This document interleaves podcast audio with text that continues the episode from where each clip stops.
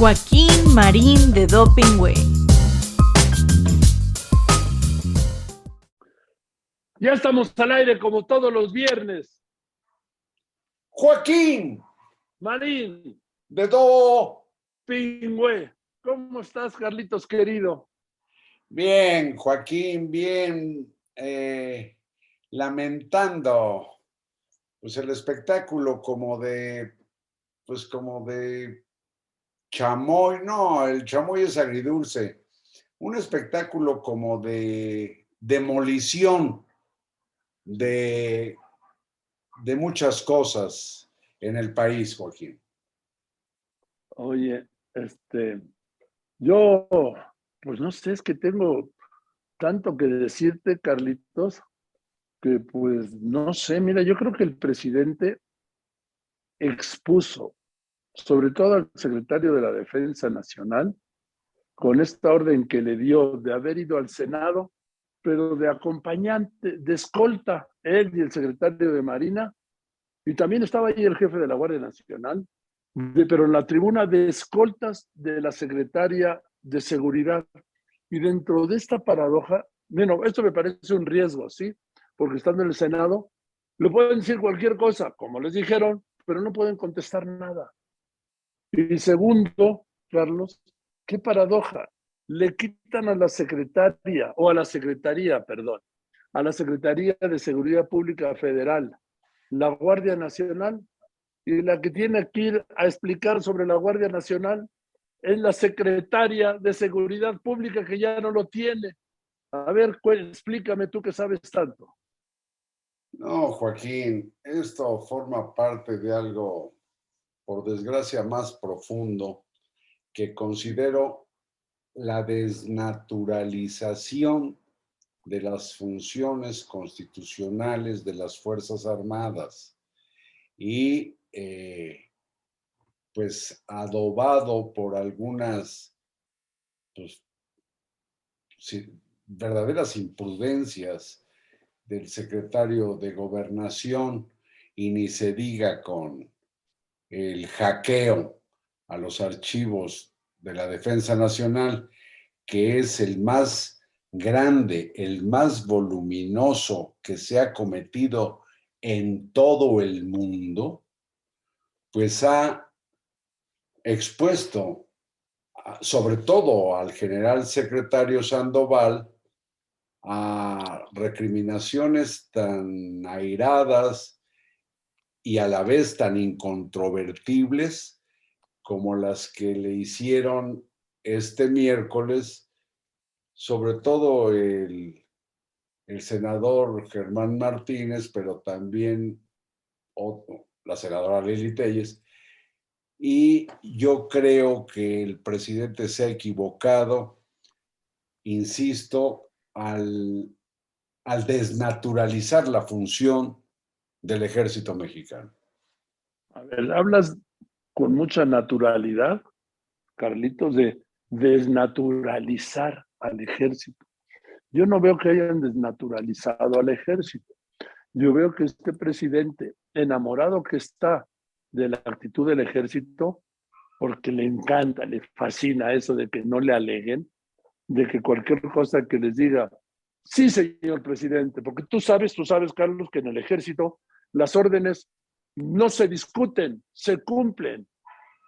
Entonces, eh, yo veo, mira, me parece que el momento de mayor riesgo, donde el presidente López Obrador expuso más al secretario de la Defensa Nacional, fue cuando le ordenó, porque eso fue una orden del presidente, ¿sí? No me digan que se le ocurrió al secretario de la Defensa. No, yo sí voy a ir al Senado, pero voy a ir de acompañante, de escolta de la secretaria de Seguridad. Esa fue una orden del presidente López Obrador. ¿Y por qué digo que los puso? Primero porque los sentaron en la tribuna. Y segundo, pues porque no podía responder nada. Por eso digo que lo expuso. Lo expuso al rigor de la oposición sin que él estuviera en condiciones, ahora sí que indefenso, de responderles, Carlos. Pero, Joaquín, si me permites, a mí me gustaría, eh, pues decir por qué considero que está desnaturalizando al ejército al multiplicar sus funciones, metiéndolo, por ejemplo, a los negocios, metiéndolo a administrar aeropuertos, puertos, hoteles, el tren Maya y la cosa de que nos enteramos, sí, y lo que nos enteramos por el hackeo a la defensa y confirmó López Obrador, e, este empeño que me parece hasta ridículo de que con 10 aeronaves más el avionzote, avión presidencial, el ejército, el ejército opera una aerolínea comercial, Joaquín. No es la naturaleza constitucional del ejército ocuparse, digamos, de negocios. Lo está metiendo en negocios poniéndolo en una ruta de altísimo riesgo que conduce pues a la corrupción, Joaquín.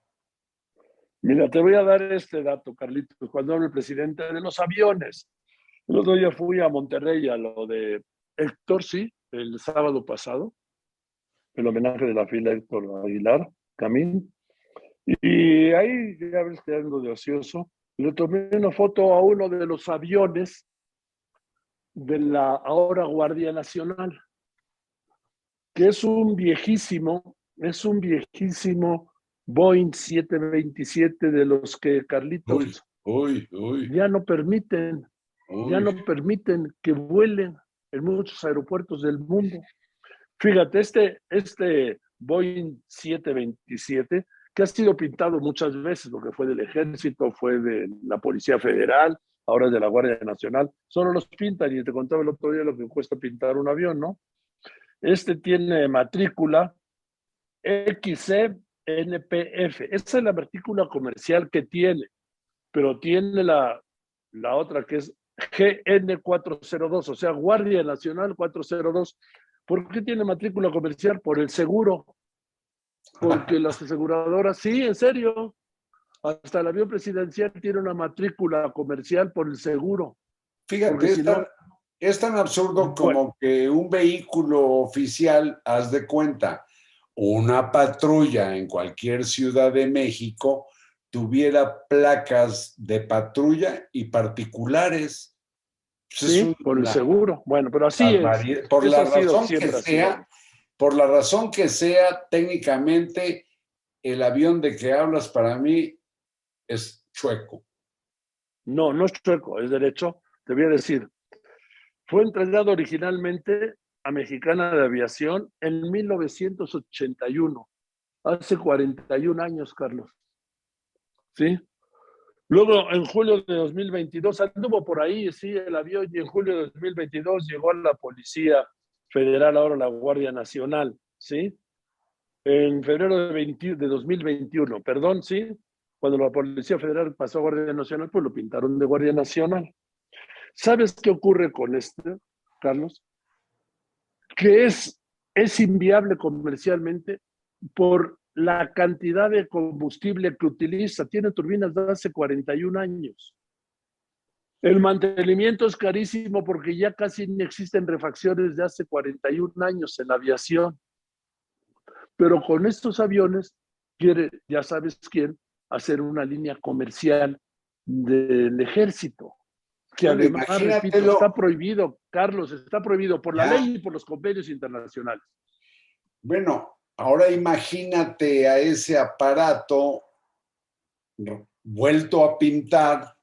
Recuerdo que me dijiste más o menos un millón de dólares. Sí, eso va. un avión para que diga lo que yo propongo con, con sinceramente, aerolíneas voladores de Papantla para el bienestar. Bueno, imagínate nada más el riesgo de tener volando con pasaje, pues, se supone particular, ese vuelo a un destino que ignoramos, Joaquín, porque el presidente dice que la aerolínea aquella irá a lugares a los que hoy no hay vuelos pues no hay vuelos porque no hay interés de la gente para ir. Así, oye, Carlitos, te, pues te va a faltar avión, Carlitos. ¿Por qué? Pues con ese título que le pusiste a la compañía, ¿cómo es?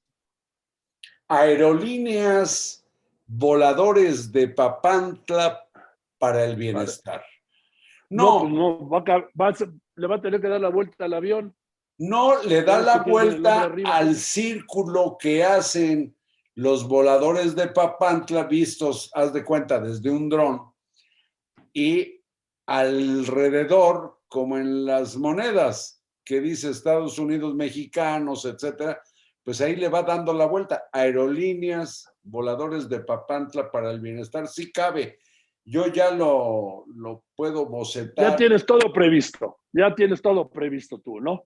Bueno, pues yo supongo que pudiera ser, pero lo que no deja es de ser un absurdo esto que digo que es uno de los giros tantos a que se ha metido al ejército construyendo sucursales de lo mismo del Banco del Bienestar, que repartiendo medicinas, que, bueno, pues imagínate tú, siendo su función la seguridad interior y la seguridad nacional, ¿qué diablos hacen los negocios? ¿Qué Bueno. diablos tiene que ver el ejército con el cobro, por ejemplo, de las tiendas en los aeropuertos?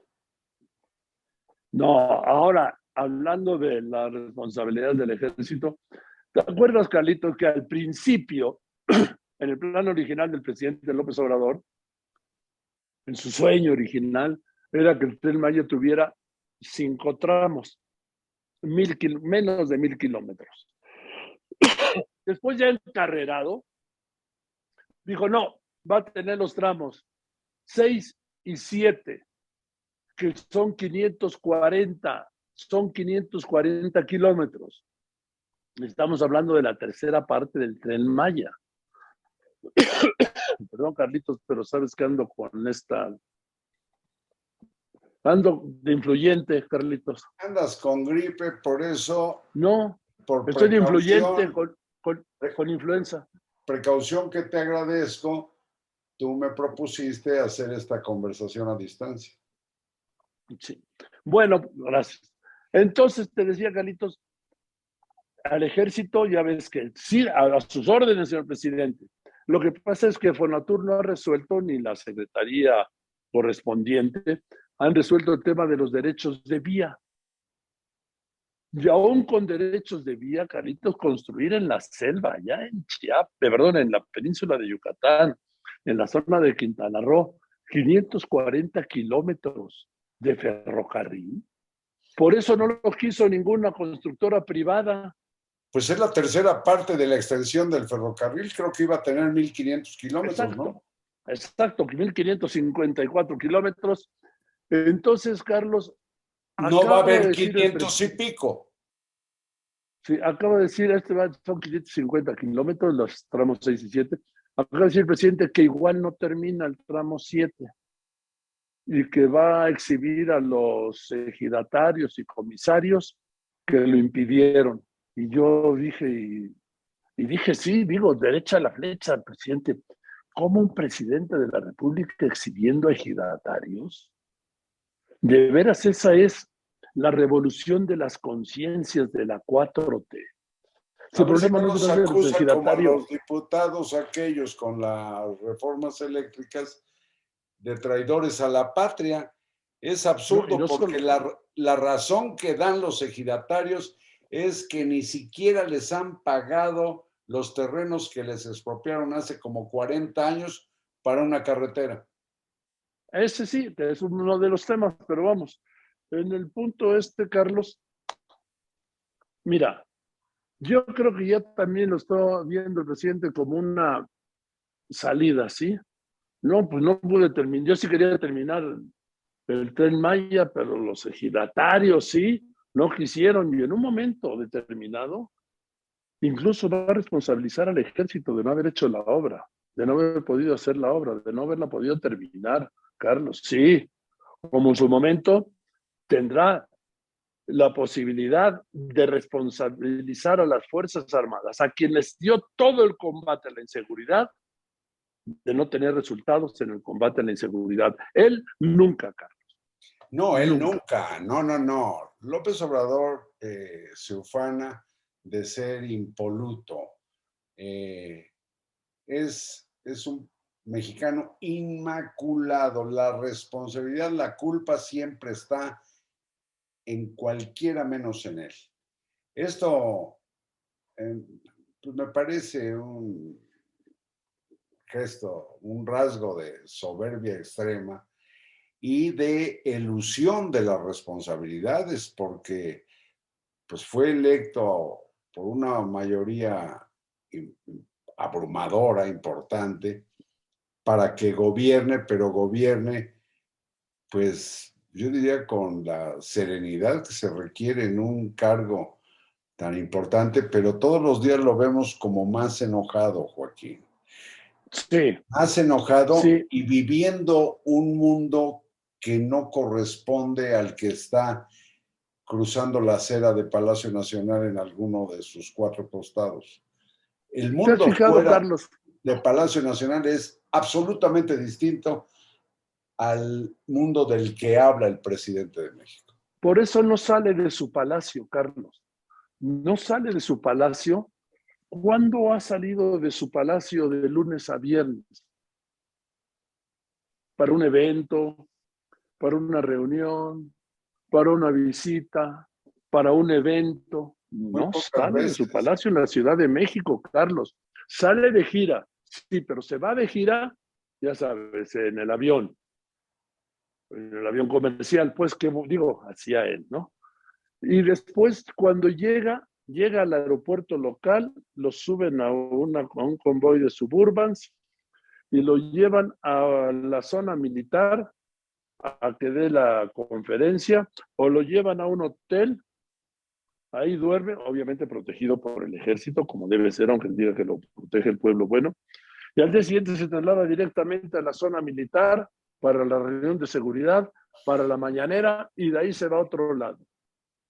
Tampoco hay. Mira lo que ocurrió. Es un contacto con la gente. Joaquín, la semana pasada, toma en cuenta, además, fíjate, yo creo que pésimo mal gusto, caray. En el tercer aniversario del Culiacanazo, en que se ah, dice, dio la instrucción de que fuera liberado el hijo del señor Joaquín El Chapo Guzmán, va a Badiraguato a inaugurar caminos donde hay programas de Sembrando Vida y no sé qué, como para qué, como para qué, tú, tú crees que alguno de los integrantes de esta banda que le llaman de Sinaloa se dedica a, lo que sea que le propongan en los programas sociales para que le paguen, no sé si tres o cinco mil pesos al mes, pudiendo ganar lo que ganan con el mercadeo de fentanilo y ah, metanfetaminas y cocaína y todo lo que sabemos. Y deja eso, los secuestros, el contrabando, el tráfico de personas, el derecho de piso, el robo de coches, en fin, toda la gama de lo que es el crimen organizado. Y las, y las recurrentes masacres, Joaquín. Fíjate. Aunque ah, ya no hay, Carlos. No hables de masacres porque ya ah, por decreto ya no hay masacres. Sí, pero. De que mataron a 20 personas en Guerrero, no. No fue una masacre, porque ya no hay, mataron a 20 personas. Y además sigue impune. ¿eh? Y fíjate lo que se da. El, no sé si el lunes o martes, un profesor en alguna escuela de Sonora hizo con sus alumnos un ensayo, un simulacro de si había un tiroteo, se tiraran al piso, etc. Bueno, Sonora, ¿eh? Sí, Gobernada por el exsecretario federal de Seguridad Pública, Alfonso Durazo. Su Secretaría de Educación ya recriminó y no sé qué le iba a hacer, yo supongo que ya no, a ese profesor, haz de cuenta como sanción, por haber hecho un ensayo de qué hacer el alumnado en caso de que ocurra una balacera. Pues bueno, por Pues, Pues, ¿sabes al qué día pasó hoy? siguiente, en otra localidad también de Sonora, ocurrió En el Empalme. eso, pero, pero en la realidad, bueno, pero pues ya todo cambió, ya hay más seguridad, ya los que hablan de la inseguridad son enemigos, adversarios, neoliberales, corruptos, hipócritas, etcétera, Joaquín. Sí, y- y la retaíla de siempre. En Bueno, la pues que ha caído yo- Joaquín, yo lo lamento porque es un hombre de buen hablar y de voz, por cierto, yo diría suave, si no es que una voz delicada y, por cierto, aguda. El señor secretario de Gobernación, Adán Augusto López, quien ha dicho inclusive que con esa voz que él mismo se reconoce, digamos, suave, ¿cómo va a andar, por ejemplo, amenazando a nadie, como llegó a decirse que lo hacía? Pero en estos días yo veo un espectáculo del secretario manejando cifras irreales, afirmando que la policía de Nuevo León tiene mil y pico de elementos que se dedican solo a cuidar tiendas de conveniencia. Y las primeras que mencionó fue Oxxo, que junto con lo eléctrico parece que la traen contra la cadena Oxxo, donde trabaja un titipuchal de gente, a ver si no se queda sin empleo. Y le contesta el gobernador de Nuevo León, oigan, no son mil y pico, ¿eh? son 17 mil y pico. Y la noche del miércoles o la mañana del jueves, la policía de Nuevo León liberó a decenas y decenas de migrantes y agarró cuando menos a dos secuestradores sin necesidad de Guardia Nacional ni Ejército. ¿eh? Ahora, qué facilidad el secretario de Gobernación descalifica y atribuye solo a gobiernos o preferentemente a gobiernos de la oposición a la 4T eh, los, los asesinatos que más ocurren en México. Yo creo que se está equivocando y poniendo en riesgo su carrera política. Mira, yo no. hay un punto aquí, Carlos. Primero, que Nuevo León, en Nuevo León, Carlos, hay elementos federales, ¿eh? Y que no hay un solo gobernador en todo el país que no haya pedido a la Guardia Nacional ahora, o a la Marina, o al Ejército. Eh, coincido contigo, no, no, no, no, no, no lo dudo, Joaquín. Lo que digo es que descalificó a la policía que se llama Fuerza Civil o algo así, y es probablemente junto con la policía de Ciudad de México, pues de las mejores policías que existen en el país. Eso no lo puede negar, pero lo negó, además manejando cifras que, pues cifras falsas, lo desmintió Oye, y recuerda finalmente, esa policía la comenzó a hacer el gobernador, por cierto, del PRI, Medina, el ante- Rodrigo Medina, el anterior al Bronco.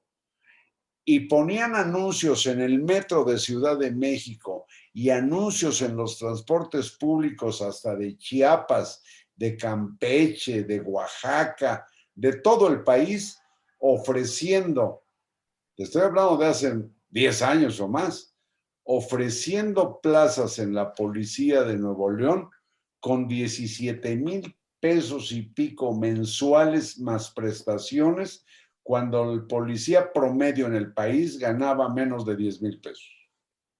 bueno, oye, ¿viste lo de la. Igual te enteraste de lo de la Belisario Domínguez, Carlitos? Sí, cómo no, que no, no le entregaron el año pasado, por cierto, quizás por la pandemia o no sé qué. No, no, no, no me refiero a la medalla Belisario Domínguez Sí, esa, esa, no se entregó el al año personal pasado. sanitario. Este Sí, año lo van a entregar al personal sanitario, pero eh, son un titipuchal de médicos, ¿a quién se lo van a dar? No, no, Carlos, no, mira. Esa es una versión especial de la medalla Belisario Domínguez, que como tú sabes es la más alta condecoración que el Estado mexicano otorga a un ciudadano mexicano.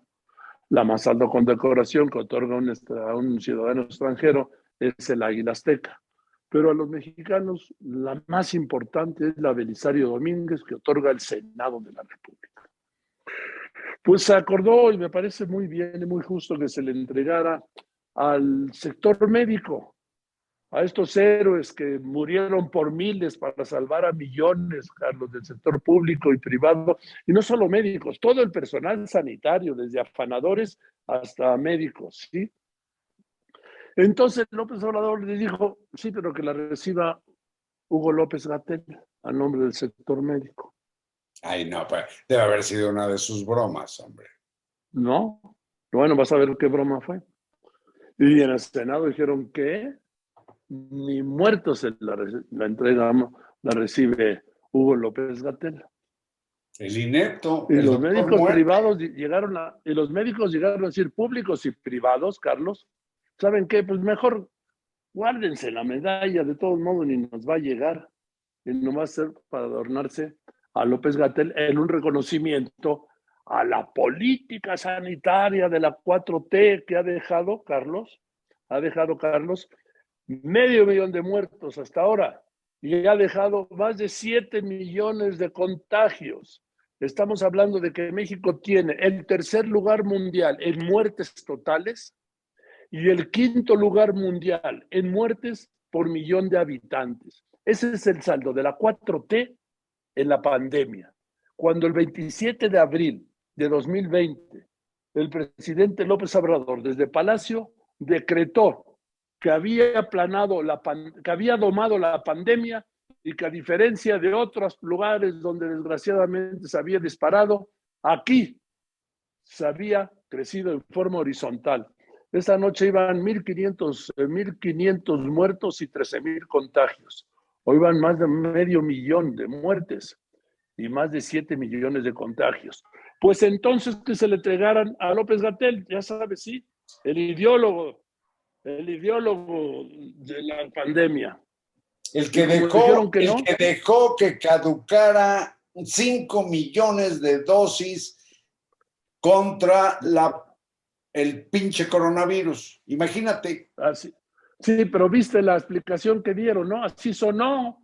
Es solo el 2.07% de las vacunas que compramos. No, esa no es la medida en un gobierno humanitario que dice el presidente López Obrador. Esta es una coartada, Carlitos. Esa es una coartada. ¿Por qué es una coartada? Porque no es el 2.07 de las vacunas que compraron, las que caducaron. Son 5 millones de mexicanas y mexicanos que no tuvieron acceso a vacunas porque las dejaron vacunar. Ese debe ser el diagnóstico real, Carlos, no este que se inventan. Entonces, pues finalmente, eh, en el Senado, este jueves, en menos de 35 minutos, Carlitos, creo que el presidente no fue, no fue el presidente, ¿sí? ¿Se ofendió? No fue. Perdón, no, no fue, fue el miércoles, fue el miércoles, si no, no fue. Mandó el director del, del ISTE, ya ves que ahorita ando reviendo de Qué barbaridad, qué Tampoco fue López Gatel. ¿Y sabes a quién se la dieron? A un, alcalde de, de, Chiapas, que es donde está un museo. Ahí va, se va a quedar la medalla. En 35 minutos. Vámonos, vámonos, rapidito, rapidito.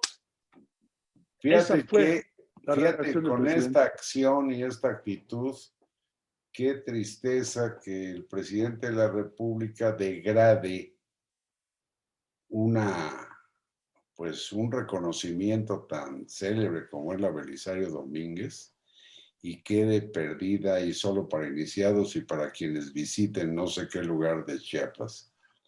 Qué barbaridad. Qué barbaridad. Mira, Joaquín, esto de no reconocer las propias culpas parece que también, pues es un aire de familia. Te escuché, te felicito, por cierto, querido Joaquín, por la conversación que tuviste con Tío López Obrador, que solo había hablado, no, no hay que escamotear que había hablado con expansión, pero después tú entrevistaste al fiscal de Asuntos Electorales, José Agustín Ortiz Pinchetti, te dijo que Pío con las declaraciones a expansión había problematizado más su, el, el asunto de los sobornos estos que le daban con dinero del gobierno de Chiapas. Y entonces platicas con él, te felicito, porque él sale y quiere aclarar eh, el mismo cuento que pues, cantaba no sé quién, y me gusta mucho la canción, el yo no fui, ¿no? Pues yo no fui, o sea, todos son inocentes. Tú Todos tienes cara de piruli. Ándale, ándale. El asunto es que lo esencial, y pues tú se lo hiciste ver, fuiste respetuoso, porque toma la palabra y no para. Pero, pero es tan claro que él fue puente para la recepción de dinero evidentemente público para una causa política que pues constituye un delito electoral. Entonces su responsabilidad no sé cuál sea, pero la tiene, como la tiene quien le entregó el dinero y la tiene el que decidió que ese dinero del erario chiapaneco se fuera a las campañas políticas de Morena. Eh, Bueno, pues ahí está ese caso. Realmente aceptó que sí, que sí recibió ese dinero, pero que era para el movimiento. Dice, yo nunca dije Morena ni López Obrador. Le dije, no, no, no. Dijo, usted dijo movimiento, Pío. Entonces, El movimiento pues, solo había uno, el de el López Movimiento de Obrador. Regeneración Nacional, que son las siglas de Morena. Sí, pero para no entrar en esa discusión, movimiento solo había y hay uno, el de López Obrador. Punto. Porque El sin caso él no hay es que- movimiento, además. Esto lo saqué a colación por la proclividad de aventar la pelota y cantar el yo no fui cuando los atrapas con, en este caso con las manos en la masa de las bolsas de dinero o cuando los atrapas en la negación de muchas cosas. Ya ves, por ejemplo, las protestas que ha habido de jóvenes defraudados con estas escuelas patito que le llaman universidades Benito Ah. En Sí, que ya alumnos dicen de sexto, séptimo semestre de medicina, Joaquín, no han aprendido cosas elementales. No exagero si digo que quizás no saben ni, ni colocar una, ni poner una inyección. Y reclaman que no tienen instalaciones, que no tienen clases, que no tienen profesores suficientes. Qué fraude colosal. Y dicen que iban a ser ciento y pico de universidades Benito Juárez. Imagínate tú. Y la directora del sistema reprochándoles que hubieran hecho públicas esas carencias. Y los títulos, esa directora, por cierto, y la propia red de universidades Benito Juárez no tiene reconocimiento de ninguna naturaleza, digamos, legal para que sean válidos los títulos. Tú imagínate llegar egresado de una universidad que se llama Benito Juárez, que nadie sabe dónde está alguno de sus planteles y donde quién sabe cuándo y cuántas veces tomaste, qué clase, ni, ni con qué profesor. No, primero ve a la SEP a sacar tu cédula profesional, que de por sí es imposible, ¿sí? Porque hay una burocracia que bloquea eso. No sé si sea un acto de corrupción o de ineficacia o ambos. Imagínate que llegues a la SEP, oiga, quiero mi certificado, mi cédula profesional. ¿Y usted dónde estudió? En, la- en las, ¿qué? ¿Cómo se llamaban? Las, ¿Cómo se llamaban las academias Vázquez? En las, tenía un Sí, en, en las academias patrulla. No, esa no, esa no, ese era el Instituto Patrulla. Ah, sí. En las academias, Vázquez, academias sí. Vázquez, ¿no? Bu- Bueno, sí, pues yo vengo de la Universidad Benito Juárez. Ah, Sí, y eso, nada más. y aquí está mi diploma. ¿Y quién se lo firmó? ¿Dónde está ¿Eh? la certificación oficial de esa institución? ¿Qué institución o autoridad la avala? Está canijo, ¿eh? Ahora- títulos, imagínate si los avala la Secretaría de Educación, que ahora está en manos pues, de una, pues una señora prácticamente desconocida, lo digo con respeto a ella, pero es una burla que pongan de responsable de la educación pública, y estamos hablando solamente de enseñanza básica de casi 30 millones de niños, a alguien que no tiene la menor idea ni siquiera de cómo se van a dar las clases de aritmética, como quedó evidenciada, Joaquín. Sí, con Daniel, ¿no? Esa es una pregunta que no le puedo responder. Ahí se quedó. No se lo puedo responder y van a ensayar con eso o quieren ensayar. Pero ya un juez provisionalmente ya paró esa intención. No, ya, ya, ya anunció ayer la secretaria de Educación Pública que cancela el programa piloto por el mandato del juez. Pues, nada más faltaba que se pasara por encima.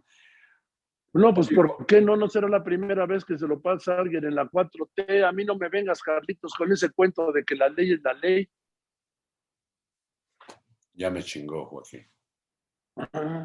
Tienes razón. Tienes razón. Pues yo te voy a pedir, por favor, como decía el profesor Olivares Santana, yo les pido mesura, y se mentaban la madre ahí los del PSUM, ¿sí? Cuando empezaba esto de la de los partidos políticos de izquierda que en aquella reforma de Reyes Heroles, ¿sí? Habían salido y las juntas, no había INE, no había INE, ni mucho menos el INE que sucedió al IFE, no, estaba la Comisión Federal Electoral, que saben jóvenes dónde sesionaba, en la Secretaría de Gobernación. Allí en Bucarest. ¿Y saben quién era el presidente de la Comisión Federal Electoral? el secretario de gobernación, que no sé si con esta reforma electoral, Carlitos, quieran volver a lo mismo. ¿Por qué? Porque el presidente necesita para el 24 un INE y un tribunal electoral a la medida de su movimiento. Ojo. No lo va a tener, Joaquín, no lo va a tener. No estoy diciendo si lo va a tener o no, yo te estoy diciendo lo que él necesita sí. que es lo que está promoviendo, ¿no? Sí.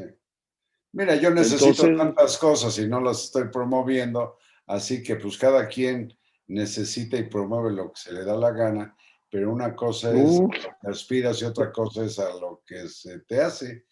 Por cierto. Así te vas a poner.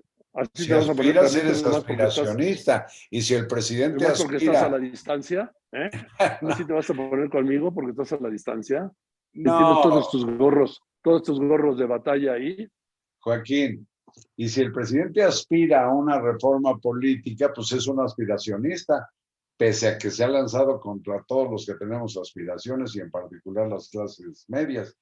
Pero Joaquín, a propósito de política, fíjate que me parece muy interesante, lo digo sinceramente, eh, pues lo que dijeron tres aspirantes a la precandidatura del PRI, que preside el impresentable Alejandro Moreno, tres precandidatos a la presidencia de la República. Me llama la atención sobre todo José Ángel Gurría, que se ve que es un tanque. Me llama muchísimo la atención una señora que me parece pues, que es una gran mujer que es Claudia Ruiz Macías Salinas. Y eh, pues desde luego está el Defonso Guajardo, muy cerebral. Y también Enrique de la Madrid. Yo creo que cuando desde la 4T se dice que no hay con quién contender por la presidencia, se equivoca. Otra cosa es que puedan organizarse y de una u otra manera los cuatro que mencioné dicen, pues sí, pero ojalá sea en alianza con los otros partidos y Movimiento Ciudadano, Joaquín. Pero me parece que, que sí presentaron prospectos de una presidencia a la que aspiran, que pretende, digamos, componer el tiradero que han sido estos cuatro años del Obrador. Ahora, estamos hablando de alianzas. Carlito, anoche ya publiqué que hay candidata del PRI al gobierno del Estado de México. Eso. Una antidelfina. Así es, el veneno. Es la red de Delfina. Esta es la red de Delfina, ¿no? La que le está haciendo Horacio Duarte. Es el antídoto a Delfina Gómez. Sí. Es Laura del Moral. Pero, pero, este, pero va por, por qué partido, Joaquín? Va por el PRI. Bueno, va a ser nominada por el PRI. ¿Qué es lo que sigue? Que el PRI o el gobernador del MAS o quien opere, siga, así como López Obrador como presidente operó esta alianza en el Estado de México, pues igual la opera el mismo gobernador del MAS, o sí, o los operadores políticos, no lo sé. Lo que tienen ahora que hacer es construir la alianza de PRI, PAN, que ya ves que había lanzado su candidato, y PRD. no y Movimiento Ciudadano. Ojalá, pero no, digo, ese sería, el ideal sería Movimiento Ciudadano, entonces ya no quedarían dudas de la victoria del candidato de la alianza contra la profesora Delfina Gómez. Porque yo creo que como candidata, con los antecedentes legales o ilegales, como le quieras decir, es una candidata vulnerable, Carlos. Vamos, es una candidata batible. muy vulnerable. Desde el punto de vista ético, la pueden hacer pedazos. Me llama la atención, hasta ahora no han eh, exhibido sus trapitos al sol, pero por cierto, ella lo que hizo en Texcoco, que fue pues eh, hacerse del 10% del salario de como 500 trabajadores durante tres años, el total fueron como 12 o 13 millones de pesos, eh, pues fue para la causa. Pero ya ves que los morenistas dicen que para la causa llegaron a decir en algún momento con lo de Pío y el otro hermano de López Obrador recibiendo sobornos, que eh, alguien llegó a decir, pues como a Hidalgo lo ayudaban, sí, lo ayudaban con, Sí, no sé, con tortas o con tacos o con darle para que pagara la- el alquiler de algún caballo, yo no sé para qué. Ellos piensan que, que lo mismo, viven, viven en una época y en un país que no existe ya. Joaquín. no, Carlitos, viven en una época donde todos los mexicanos tenemos que trabajar para vivir, salvo excepciones.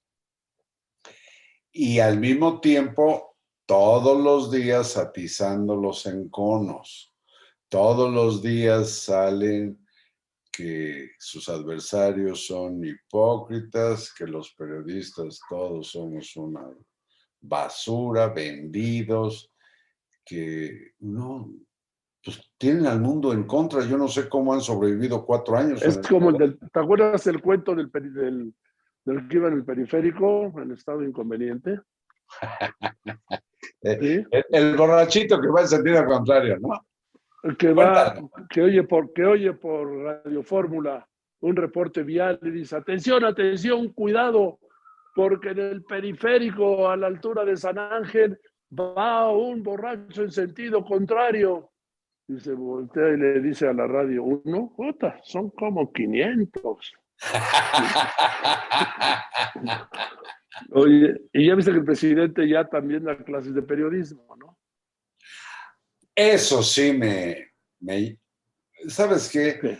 Eso sí me cala, me cala. No porque yo sepa mucho del oficio del que No, tú y sí, yo sabe, vivimos sí, sí. hace como 54 años, sino porque sin tener la menor pinche idea de lo que es una mesa de edición, lo que es el reporteo, la redacción de una nota, lo que es el ver cómo la transmites, cómo la ganas, etcétera, sin desconociendo todo eso, él dice lo que es nota y no es nota.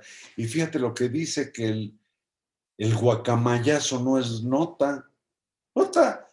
Lo más reciente que sabemos fue la principal de Milenio de ayer, fue que hubo agentes, imagínate, del Estado Islámico actuando en México y a cada rato salen cosas y seguirán saliendo del atraco cibernético más grande que se ha cometido en el mundo. Y que no quiere denunciar, pues tienes claro por qué, ¿no? Julian Assange. pero, lo dijo, eso no es nota. Nota, nota es ah, el peso. la fortaleza del peso. Sí. sí, presidente, efectivamente, mm, es nota, pero no se puede. No es nota lo que es todos los días, presidente. El sol sale también todos los días. Y no empezamos todos los noticieros y se publican las primeras planas de todos los periódicos. Hoy salió el sol. ¿Me dejas decir algo que espero no te incomode, Joaquín?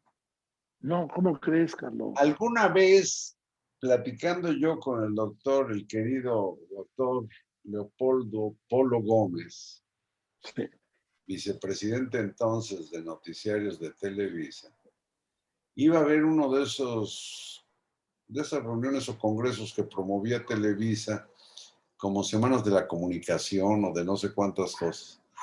Y entonces yo dije, fíjate, para quien piense que los periodistas estamos para dar notas positivas en lugar de dar a conocer las, pues las porquerías que escurren desde el poder.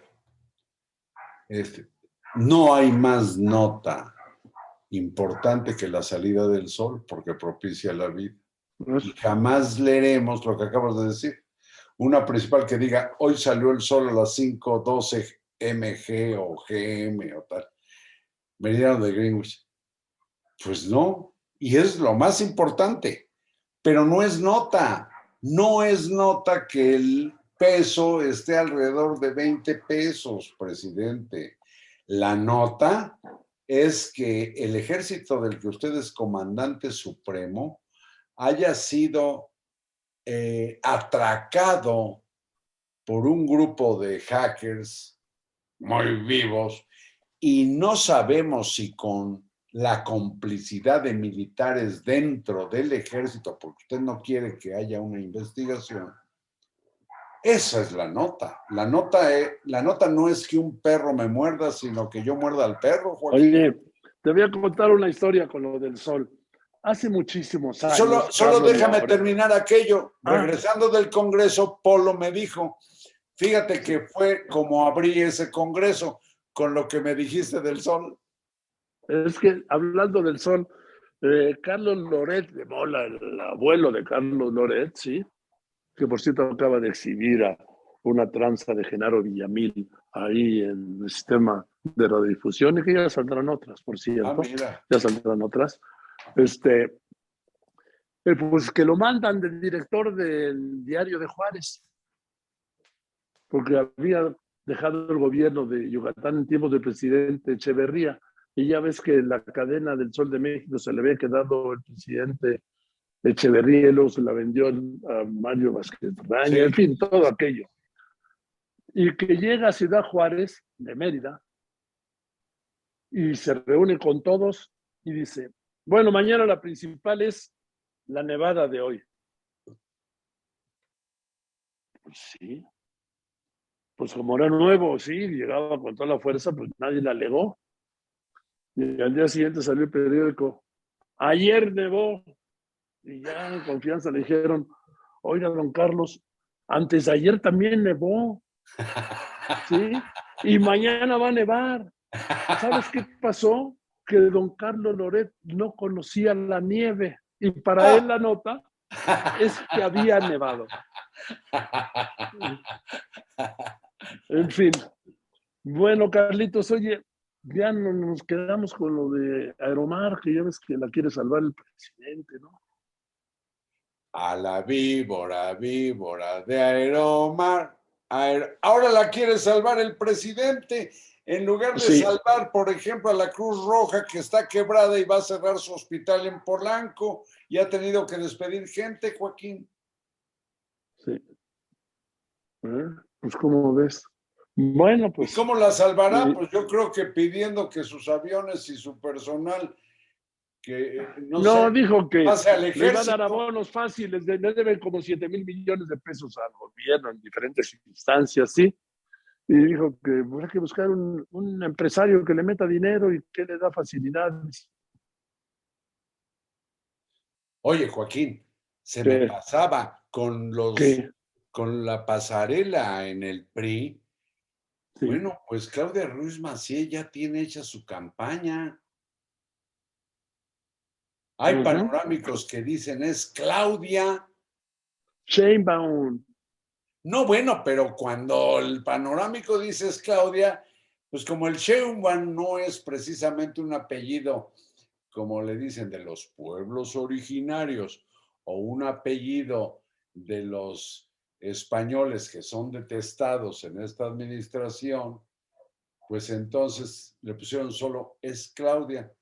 ¿Quién iba a imaginar que una tocaya suya, que al parecer tiene mucho carácter, oye, y formación política, también es como otra, la otra campaña, que siga López.